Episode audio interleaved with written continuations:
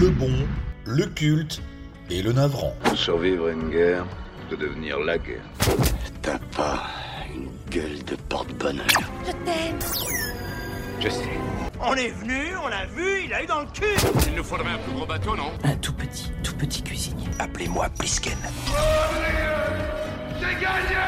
Nom de Dieu Viens me voir à Los Angeles, on passera Noël en famille, on fera la fête. Tu vois, le monde se divise en deux catégories. Ceux qui ont un pistolet chargé et ceux qui creusent. Toi, tu creuses.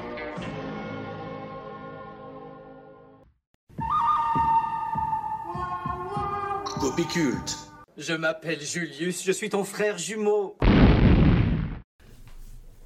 Et bienvenue dans cette rubrique copie culte consacrée à Mad Max Fury Road. Alors, on vous rappelle que si vous voulez sur le thème du sauveur de l'apocalypse, écoutez la première partie de ce podcast qui est consacrée à Mad Max de The Road Warrior. Vous pouvez trouver ce segment de ce thème sur euh, bah, toutes les plateformes où on dépose le podcast. Donc c'est euh, le thème Sauveur de l'Apocalypse, épisode 1 autour du culte et on traite de Mad Max 2 euh, The Road Warrior. Et donc dans ce segment, nous allons traiter de notre rubrique copie culte et de Mad Max Fury Road, donc le dernier Mad Max en date sorti en 2015 Le dernier en date parce qu'il y en a un autre. En préparation. Ouais. Enfin, non, même qui va pas tarder à arriver parce que je pense qu'il est tourné et qu'il va, il va sortir dans pas longtemps. On sait pas trop encore. Il sera hein, consacré euh, à un personnage dont on va parler. Bien sûr. Alors pour ceux qui ne le savent pas encore, on manège un peu de suspense, on vous dira tout à l'heure à quel personnage est consacré le prochain Mad Max. Alors Fury Road, réalisé toujours par George Miller en 2015, titre en québécois La route du chaos. La route du chaos. La route, la route du chaos. Alors pardon, je fais très très mal le québécois, je vais, je vais Ouais, arrêter ouais, parce que je- j'ai honte de mon, de mon Non, moi québécois. non plus, je suis pas doué. Voilà, donc c'est la route du chaos en québécois. Quand même 6 Oscars, meilleur euh, décor, maquillage, costume, montage, son, mixage et des tas d'autres récompenses pour Road. Ce n'est pas pour rien qu'on le met dans notre rubrique euh, copie culte. Un budget de 150 millions de dollars américains, des recettes quand même de 378 millions 858 340 euh, dollars. Et combien de centimes? Et voilà, et j'ai pas l'as compté pas centimes. Oh, Donc t'as pas bien fait ton 154 travail, millions rien qu'aux États-Unis, plus de presque 2 400 000 entrées en France, donc un, un vrai succès et critique et public carton. pour ce film qui Carton sort des années donc après le premier. Et donc un scénario de Brendan McCarthy, qui est un auteur de, de bande dessinée qui a fait pas mal de comics comme euh, Strange Days, comme, euh, comme Skin, et qui a fait pas mal de, de- d'animations euh, computer animated dans les années 90, euh, même avant Pixar. Voilà, il a été euh, donc co-scénariste et designer sur Fury Road. Et puis on retrouve au casting Tom Hardy, donc qui Oui, reprend, Gibson, voilà, hein. Non, non, non, non, non. Tom Hardy qui reprend le rôle laissé vacant par Mel Gibson. Il semblerait même que, il fut un temps, le rôle était envisagé pour Sam Worthington Ouais, ou ouais. Paul Walker. Exactement, exactement. Alors Sam Worthington, il a fait Avatar et le choc des titans, alors j'imagine qu'il était tel... Mais Sam Worthington, c'est curieux d'ailleurs, parce qu'on Ouais. l'a vu beaucoup dans les années euh, deux- 2005, 2000, Ouais. 2015, par là, il a fait beaucoup de choses, et alors on le voit beaucoup moins euh, désormais. Là, il est dans Avatar 2, mais parce que... Il a Il reprend le a rôle. duré 10 ans. hein, c'est ça, c'est ça, c'est qu'à chaque fois, quand il tourne avec Cameron, il met Oui. 10 ans pour faire les films, ça peut s'expliquer. Il Euh, Paul Walker, bon hélas, évidemment, on ne le verra plus. Euh, mais c'est le cas aussi d'Ez Ledger parce qu'il avait été pressenti pour le rôle. Donc, euh, comme Ouais, quoi, ouais, y a-t-il une malédiction autour de ce rôle Euh, Je ne sais pas. Tom Hardy, en tout cas, il s'en sort très bien. Ouais, il s'en sort très très bien. D'ailleurs, c'est qui? C'est qui? C'est qui? C'est Mad Max, bien sûr, dans, dans cet opus-là. Tout mais à il fait. a aussi joué dans quoi, La chute du faucon noir. ouais, euh, dans Venom euh, plus récemment, Ouais. hein, puisque c'est lui qui Bronson aussi. ce rôle. Ah oui, Bronson, il est, il Il est, euh, incroyable. dans C'est un de ses premiers grands, grands Ouais. rôles. Il est, il est fantastique Ouais. et c'est lui qui fait, qui fait Bane dans Mad Max. Dans Dark dans- Knight Rises, non? C'est pas lui qui fait, qui fait Ben, c'est Tom Hardy Si, si, si, Ah, il, a joué dans, Ba- il a joué dans Batman, ouais. De, dans, dans le dernier, en fait. euh, non, pas, pardon, pas dans The Dark Knight Rises, dans le troisième opus de. Nolan, dont j'ai oublié. Titre, c'est... Euh, euh, mince alors, j'ai oublié. Ouais, mais en tout cas, c'est lui qui fait Bane Ouais, et qui a cette euh, parce qu'il a cette présence physique. euh, Oui, notre ami, euh, notre ami Tom Hardy, il est capable, c'est vrai, de physiquement d'être hyper imposant Bah, pour construire certains rôles. été sélectionné. D'ailleurs, c'est sa capacité à dégager quelque chose sans forcément dire beaucoup de choses. hein. Euh, C'est ça qui a intéressé George Miller, parce que forcément, euh, on est quand même toujours dans un rôle de héros un peu taciturne avec, euh, avec Mad Max. hein. Ouais, ouais, bah c'est, ce- alors c'est ce que dit euh, pour Miller euh, raconte qu'il l'a, il l'a choisi, euh, il, il a choisi Tom Hardy parce que ce qu'il dit c'est qu'il est capable d'être euh, puissant et vulnérable à la fois. En fait, voilà, il dit, euh, Ouais. il est capable d'être fort, d'en imposer physiquement, de, d'être inquiétant, mais alors il est, euh, il, il peut jouer la vulnérabilité euh, très facilement aussi et créer de l'empathie. Voilà, donc il Ouais, a- c'est ça, c'est c'est sa filmographie le révèle. hein. Il a joué Bronson et puis il a joué Marie-Antoinette. voilà, c'est c'est- c'est Tom Hardy, c'est ça. Voilà, c'est c'est ça. Et euh, donc voilà, on retrouve qui d'autre euh, au, Theron. au- au casting? Bah voilà, euh, Évidemment. Char- Enfin, Enfin Charlize quoi. Charlize Theron. On retrouve aussi Hugh Key- Kisburn. Donc Ouais. euh, voilà, alors peut-être en, en dire un petit mot. euh, Bien sûr. De- Kisburn, en fait, c'est. euh, il joue le rôle d'Immortal Joe, donc euh, le grand fou furieux avec le masque autour du visage. Mais surtout, il avait déjà joué dans la franchise Mad Max. Il avait joué Toe Cutter Eh oui. dans le tout premier Mad Voilà. Max. Euh, donc il reprend son rôle euh, quand même un paquet d'années plus tard. Enfin, c'est pas son rôle, mais il reprend le rôle du méchant ultime euh, voilà, euh, dans le dernier épisode de la franchise. Exactement, et Miller dira euh, de lui qu'il avait repris Yuki Burns parce qu'il a cette, ce- cette puissance dans le, dans le regard euh, qui, qui, qui est. bah, c'est un peu le seul, le seul Oui. chose qu'on voit du personnage puisqu'il a une espèce de gros masque immonde euh, sur lui. Et donc cette folie qu'il était capable d'incarner. Yuki Burns était qui, très qui- bestial. hein. Voilà, on, on le dit à l'imparfait parce qu'il est décédé Oui. depuis, hein, euh, Ouais. quelques temps après le, le tournage du film. On trouve aussi au casting Nathan, Jo- Nathan Jones, qui, qui est un catcheur de 2m08 et qui fait euh, Rictus et Rictus, le- l'espèce de gros molosse qu'on voit dans, dans le film. La fille de Lenny Kravitz, Zoe Kravitz. Elisa. Exactement. Et on retrouve euh, un petit peu, pas longtemps, la Ford Falcon, l'Interceptor. Je dis pas longtemps parce que euh, finalement, euh, au bout de, des dix premières minutes, il a un accident et, la voiture, on ne la, verra plus beaucoup. Il y a aussi Nicolas Ah oui, t'as raison, oui, tout à fait. joue, euh, Nux. le, le Warboy, ouais, ouais, Nux, et, euh, et qui lui a joué dans. euh, bah, il, il joue dans les X-Men en fait, c'est euh, le fauve. Ah oui, oui, oui, dans les, dans les nouvelles générations, Ouais, là, dans les, dans les, préquels qu'ils ont, qu'ils ont faites. Et il a joué aussi un film que j'avais vu d'ailleurs, qui est pas mal, qui, est- qui est Tolkien, qui est une biographie de, De Tolkien. Et il joue le rôle titre. Et euh, oui, donc, hein, et c'est bien, lui, c'est bien euh, dans The Dark Knight Rises qu'il joue Bane. Euh, Ah, J'avais un doute. Donc, sur le casting, pour finir aussi, ce qui est intéressant, on en a rapidement parlé, mais euh, au départ, George Miller, quand même, envisageait de travailler de nouveau avec Mel Gibson. Parce qu'il faut savoir Oui. que cette suite, en fait, il en parle, Miller, depuis 97. Et donc, au, au départ, euh, c'est Mel Gibson qui aurait dû euh, reprendre le personnage après avoir tourné dans, dans Mad Max 3 quelques, quelques années auparavant. D'ailleurs, la légende raconte qu'il aurait dû revenir quand même pour faire un caméo. Et- euh, et que finalement, ça s'est pas fait. Et il ne l'a pas fait. Et euh, donc du coup, Miller devait prendre en compte le temps quand même passé. euh, et sûr. on devait retrouver un Mel Gibson, un Max un petit peu vieillissant, un petit peu toujours aussi seul, mais un petit peu sauvage, toujours avec sa voiture. Ah bah, Sauf que, si tu prends la chronologie, euh, il aurait même été carrément très très vieux. Enfin, Oui, parce que dans- lu dans- des trucs Ouais, ouais. assez. Mais après, c'est toujours difficile d'estimer le temps dans cette série. ouais, ouais, Mais il, il semblerait qu'entre le 1 et le 2, il se passe à peu près 5, 5 ans, ouais, c'est ça, ouais. Entre le 2 et le 3, il se passe une quinzaine d'années. Ouais. Donc il a déjà pris 20 ans dans la Ouais, gueule.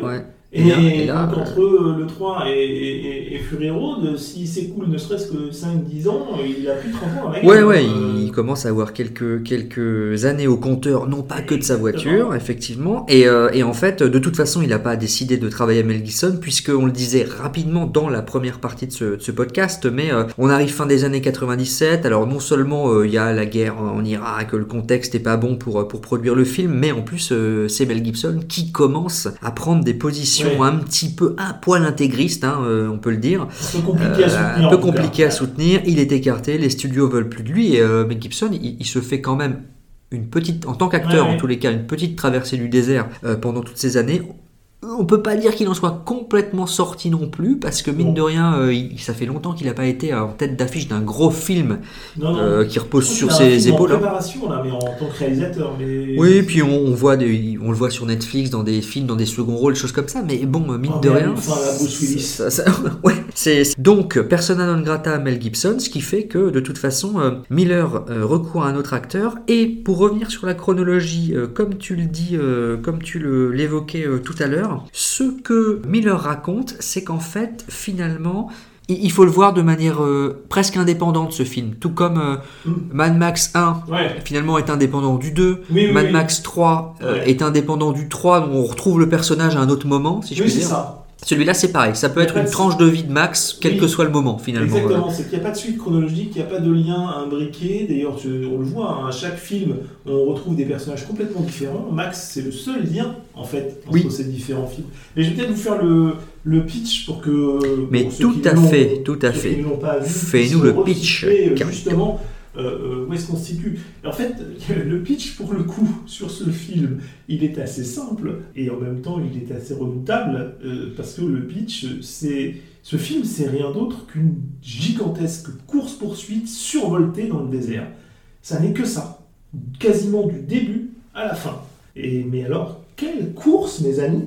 À partir du moment où Furiosa, qui est le bras droit euh, d'Immortal Joe, euh, le grand seigneur euh, qui règne sur l'espèce d'oasis dans le désert, où se retrouve propulsé Max, à partir du moment où Furiosa décide de kidnapper le harem euh, d'Immortal Joe, ce n'est qu'un déchaînement de violence, de décibels, de bolides en furie, une sorte de cauchemar halluciné que nous livre ici George Miller pour le plus grand plaisir de nos yeux et de nos consciences qui en ressortent complètement ahuris. Ouais, absolument. Euh, ce qu'on peut dire de Fury Road, merci pour ce pitch remarquable, encore une fois, euh, Carlito. Mais ce qu'on peut dire de Fury Road, hein, c'est que, euh, effectivement, c'est euh, c'est le numéro 2, puissance euh, 15, euh, puissance Ouais, 10, ouais. ça va encore plus vite, c'est- encore plein de furie, encore plus, mais euh, encore plus haletant, et ça ne s'arrête jamais. Voilà. C'est un peu ce qu'on disait dans, le, dans, dans notre première partie autour du culte. En fait, euh, Mad Max 2, c'est un peu euh, la préparation. euh, le film raconte la préparation, toute une première partie, et puis euh, la fuite euh, et, et Ouais. la poursuite des Ouais, la poursuite. ouais.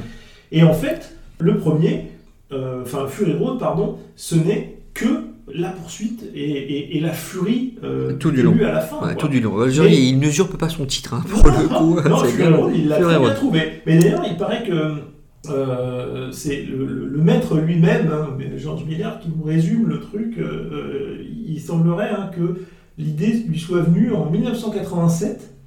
Et il a dit un truc euh, qui résume très très bien le film en fait. hein. Pourrions-nous faire un film qui serait quasiment une poursuite continue et que le public pourrait suivre non-stop tout en appréhendant les personnages, les relations, le monde, la trame de fond? Le principal centre d'intérêt, la chose que tout le monde recherche et est prêt à entrer dans- en conflit dans ce film, devra être humain. Parce que, dans une certaine mesure, nous sommes tous des produits de base de ce monde. Eh ouais. Et c'est la différence avec les Mad Max classiques, entre Ouais. guillemets. Ouais. Cette fois-ci, ce après quoi tout le monde court, C'est pas le pétrole. ouais, ouais, tout à fait. Exactement. C'est la, chose centrale qui change, c'est que c'est plus une matière première. Là, ce sont des femmes. Et donc euh, Miller replace la femme au cœur de ce monde, hein, parce que les femmes sont l'avenir. Et donc pour euh, le, le- des, méchants, et pour Immortal Joe, eh bien, euh, en fait, il court après son harem parce que le personnage de Furiosa, interprété par Charlie Theron, s'est barré avec toutes les femmes du harem. Et il en a besoin hein. pour.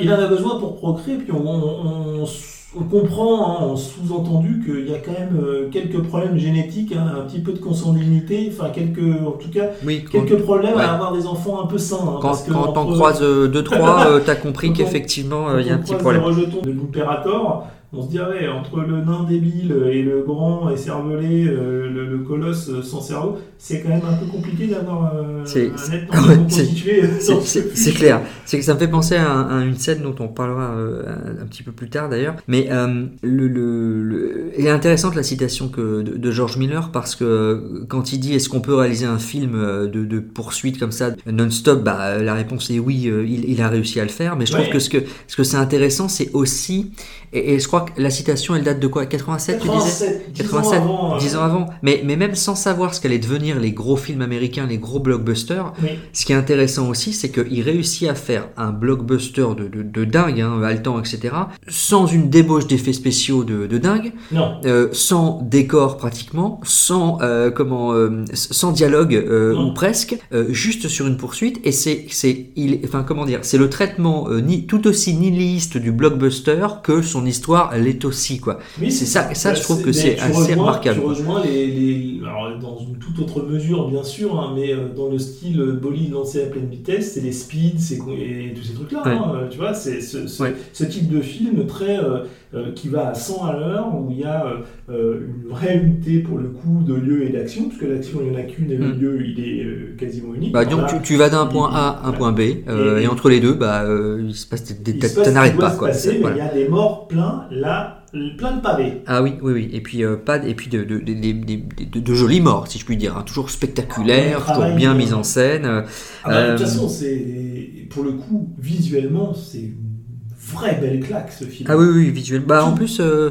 il expliquait que. Alors, je crois que, mine de rien, il y a, il y a assez peu d'effets numériques. Je, je crois qu'il il disait Ouais, qu'il y a ouais, 80% d'effets, c'est quand même des effets de plateau, c'est quand même Ouais, remarquable de, de nos jours. Et que euh, le, le reste, c'est. euh, comment dire c'est euh, la, la techno leur a permis effectivement de sécuriser mieux des cascades, d'effacer certains, certains harnais, certains trucs. Ouais, pour sécuriser les, les, les cascadeurs, mais au final, c'est c'est surtout des effets de plateau et c'est quand même assez remarquable de réussir à faire ça par les temps qui courent, là où Clairement. les CGI ont, ont pris le dessus sur, euh, sur tout. C'est vrai que c'est un cinéma beaucoup plus réel, un cinéma du réel qui, qui imprime vraiment la pellicule, qui imprime Ah ouais. vraiment la, la fiction, euh, là où aujourd'hui, bah, elle est plutôt imprimée par des effets Ouais. spéciaux numériques. euh, Donc, ça Euh, imprime dans tous les sens. Et ça imprime la rétine aussi. hein, parce Ah que ouais, le- ouais. le- le- le- ne serait-ce que la scène de- d'ouverture de, la chasse, Oui. entre guillemets, ouais, ouais. qui est absolument hallucinante. Le décor, le, le décor est grandiose, hein, cette espèce de désert, euh, machin, les, les, les, les- les véhicules qui défilent, tous plus fous les uns que les autres, et tu arrives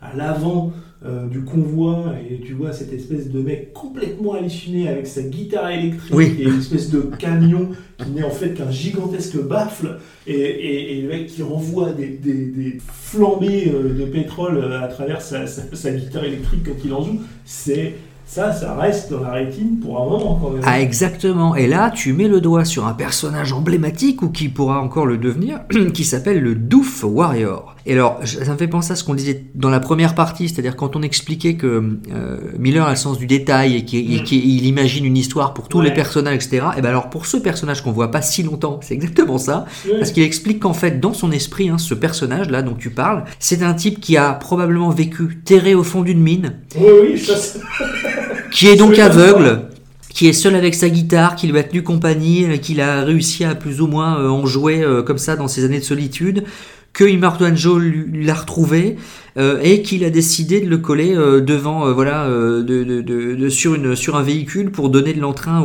à, ses, à ses guerriers avec une guitare lance-flamme. faut savoir quand même que la guitare, elle pesait 60 kilos en vrai. Il y a un vrai lance-flamme derrière. Et que, et que le type a essayé au départ, c'est un vrai musicien, le gars s'appelle Yota Yota. Shun Ape, je crois. Il a, il a voulu vraiment jouer au départ et il n'en pouvait plus. Et au final, il sort juste des sons, euh, voilà, des, des, des sons, euh, c'est juste ça. Mais il n'arrivait pas, quoi, tellement la guitare était lourde. On peut comprendre, ça Mais pas ce qui, est, ce qui est bluffant, c'est qu'effectivement, le mec doit. Alors, déjà, la scène, elle te marque franchement à vie, mais euh, en, en gros, ce mec, on doit le voir à peu près, quoi, euh, 17 secondes. Oui, Euh, c'est ça. Mais et- il et imprime, il a, quoi, il imprime la rétine. hein. Et, et il a toute sa vie, euh, quand même, euh, sous le coup de George Miller, au cas où, quoi. Alors, j'ai pu lire, puisque on disait tout à l'heure, mais suspense, quel est le personnage qui sera peut-être traité dans un spin-off qui devrait sortir cette année? Donc, c'est Furiosa, en l'occurrence, puisqu'il devrait, Mad Max Furiosa de- de- devrait sortir. Et alors, il paraît que peut-être euh, on retrouvera le Doof Warrior dans le Ah ouais. dans Furiosa, parce que ça devrait se passer avant, donc préquel. euh, Par de, contre, on de- retrouvera pas Charlize Theron. Non, ça, euh, dommage. a priori non. Mais Euh, euh, ne souhaite pas renouveler l'expérience. hein. Euh, Ça a été un peu dur, quand même, je pense. Mais ouais, parce que alors notamment, euh, t'as dû noter aussi, c'est Ouais. qu'apparemment il s'entendait pas du tout, du tout, du tout avec euh, Ah, avec euh, comment euh, Tom Hardy. Ouais. J'ai noté cette phrase de Nicolas Hoult euh, qui a dit quand même que pendant le tournage, je cite, c'était comme être sur la route des vacances avec maman et papa qui se disputent à l'avant.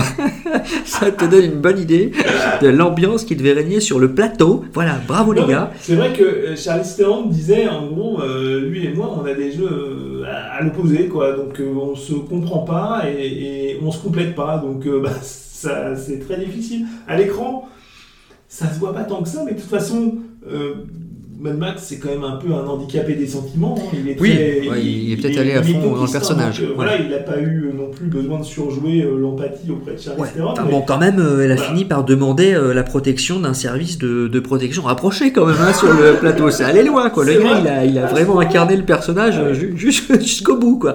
Mais bon, tiens, en parlant du personnage, et tu l'évoquais tout à l'heure, tout à l'heure, dès le premier film, dès le premier plan, comme tu disais, George Miller est, est très très fort parce que entre le premier et le deux, on expliquait tout à dans notre Ouais. première séquence qu'il y a une petite intro qui réexplique Tout à fait. l'univers, le premier comme on en arrive au deuxième. Et là, plusieurs années après avoir laissé Max dans le Mad Max 3, euh, il change de personnage et pourtant, dès le premier plan, on retrouve tout quoi. Oui. La voiture, la silhouette de Max dans sa pose un peu iconique qui Et regarde... euh, même ces espèces de au loin. euh, que tu as dans le, dans le 2. Hein, euh, Ouais, que ouais, tu ouais. vois, il est, il est souvent en hauteur euh, dans, une espèce d'escarpement Et- rocheux. Et puis t'as as un petit, euh, c'est pas t'as vu, t'as un petit lézard à deux têtes qui passe. Donc là tu dis ok, ils sont encore dans un monde euh, à moitié en- nuke. de mutation, nuke. nuke et nuke, post-nuke. ouais. Enfin c'est très bien posé euh, dès le dès le départ. Euh, et alors j'avais noté cette phrase euh, assez remarquable, mais qui a dû euh, guider Miller pendant toute sa carrière, c'est que apparemment il était proche, en tout cas il admirait beaucoup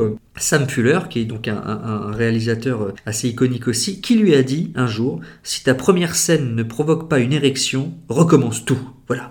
Et, et- et apparemment, ça, il s'en est, il s'en est euh, comment souvenu pendant toute sa filmographie parce qu'il y a souvent des scènes très très fortes. Celle-ci étant, on est une, une bonne illustration. Voilà, qu'est-ce qu'est-ce qu'on peut dire d'autre euh, sur Road Bah, on retrouve les codes. c'est vrai qu'on retrouve les codes des les personnages, les sauvages, les vêtements, les looks. Enfin, on- voilà. On Oui, encore. euh, tout, tout- tout est là. euh, la seule peut-être différence avec le 2 réside dans euh, une espèce d'espoir teinté d'opportunisme. C'est-à-dire que dans, le, dans Mad Max 2, on essaye de s'évader pour trouver la Terre promise. Mm, on ne ouais. sait pas trop s'ils la trouvent ou pas à la fin, Ouais. mais en tout cas, ils ont réussi à s'enfuir, ils sont sur la route et ils y vont.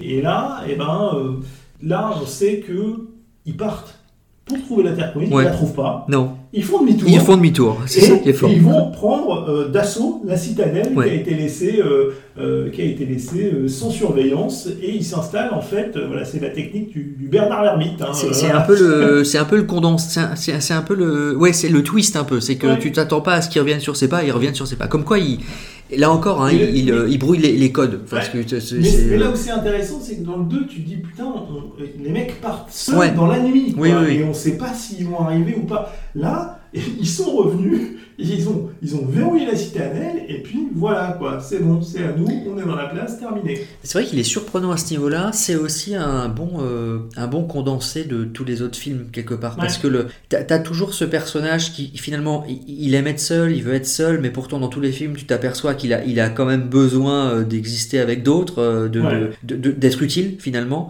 Euh, on le voyait, on le voit beaucoup dans, le- dans le 3 euh, qu'on traitera plus Ouais, tard. ouais. Mais là, c'est pareil. Au départ, euh, il, est seul, voilà. Mais pourtant, il, trouve, il, il a ce besoin Mmh. d'aider, d'essayer de les aider à recréer quelque part. Est-ce qu'ils veulent probablement au-delà de se libérer une société aussi? On arrive toujours au, au sujet, c'est que ces femmes-là, c'est un peu l'espoir. Et lui, Ah. finalement, bah, il les accompagne. Hein, il est pas, il Oui, est pas oui, si. euh, Il est, pour le coup, il est plus altruiste. Ouais, exactement. dans ouais, euh, ouais. celui-là que probablement dans les trois précédents. Ouais, il, il est. euh, Parce que, de- de- mais justement, euh, euh, la ressource après laquelle tout le monde court, dans les trois premiers, il court après aussi. Lui C'est aussi. le ouais, pétrole. ouais, il c'est en vrai. veut, il en a besoin pour avancer, et lui aussi pour conduire son véhicule, ou on ne sait pas trop, lui-même ne le sait pas, mais il faut qu'il puisse être sur la route. Là, ce sont des femmes, ce sont visiblement, bah, ils sont les- à peu près les, les- les- les seules femmes euh, voilà, qui euh, soient encore euh, à la fois fertiles et en même temps euh, qui puissent donner naissance à des enfants euh, plutôt bien formés. Oui, oui. a Donc euh, c'est, mais du coup c'est un espoir pour l'humanité, Mm. ce harem euh, que s'est constitué Immortal Oui, oui, pas oui, vraiment pour lui. oui, tout à fait, ouais. Et pourtant, il va risquer sa vie pour Ouais. euh, pour pas les, les, conduire jusqu'à euh, Oui, cette terre verte qui n'existe plus, et il va être assez euh, tête brûlée pour faire demi-tour, euh, faire le chemin inverse. faire le chemin inverse. Ouais, ouais. Oui, mais comme tu dis, il est beaucoup plus altruiste qu'on ne le pense. Et, euh, et ce film, c'est c'est un, c'est un petit peu, c'est vrai que c'est un condensé de ce qu'on a pu voir dans les autres, dans, dans, dans, dans la mesure où le, dans, dans le 2, comme on le disait, il n'y a, y a plus rien. C'est le chaos, etc. Mais il y a cette capacité à essayer de reconstruire quelque part. Mm. Dans le 3, euh, c'est encore des années après, sûrement. Ouais. Il y a des choses qui ont été reconstruites. Il y a quelques... Oui, oui, On ne sait pas trop, mais il y a un semblant de société qui revient, quoi, etc. Et là, en fait, c'est un peu le résumé de tout ça. C'est-à-dire que là, bon, a- priori, il n'y a plus grand-chose, hein, si ce n'est euh, le, le chaos et, et Joe et, et ses sbires. Ouais. Mais pourtant, à, à travers ce qu'il fait avec les, avec les, les femmes, c'est dans l'idée de peut-être reconstruire, quoi, de commencer à reconstruire, quoi.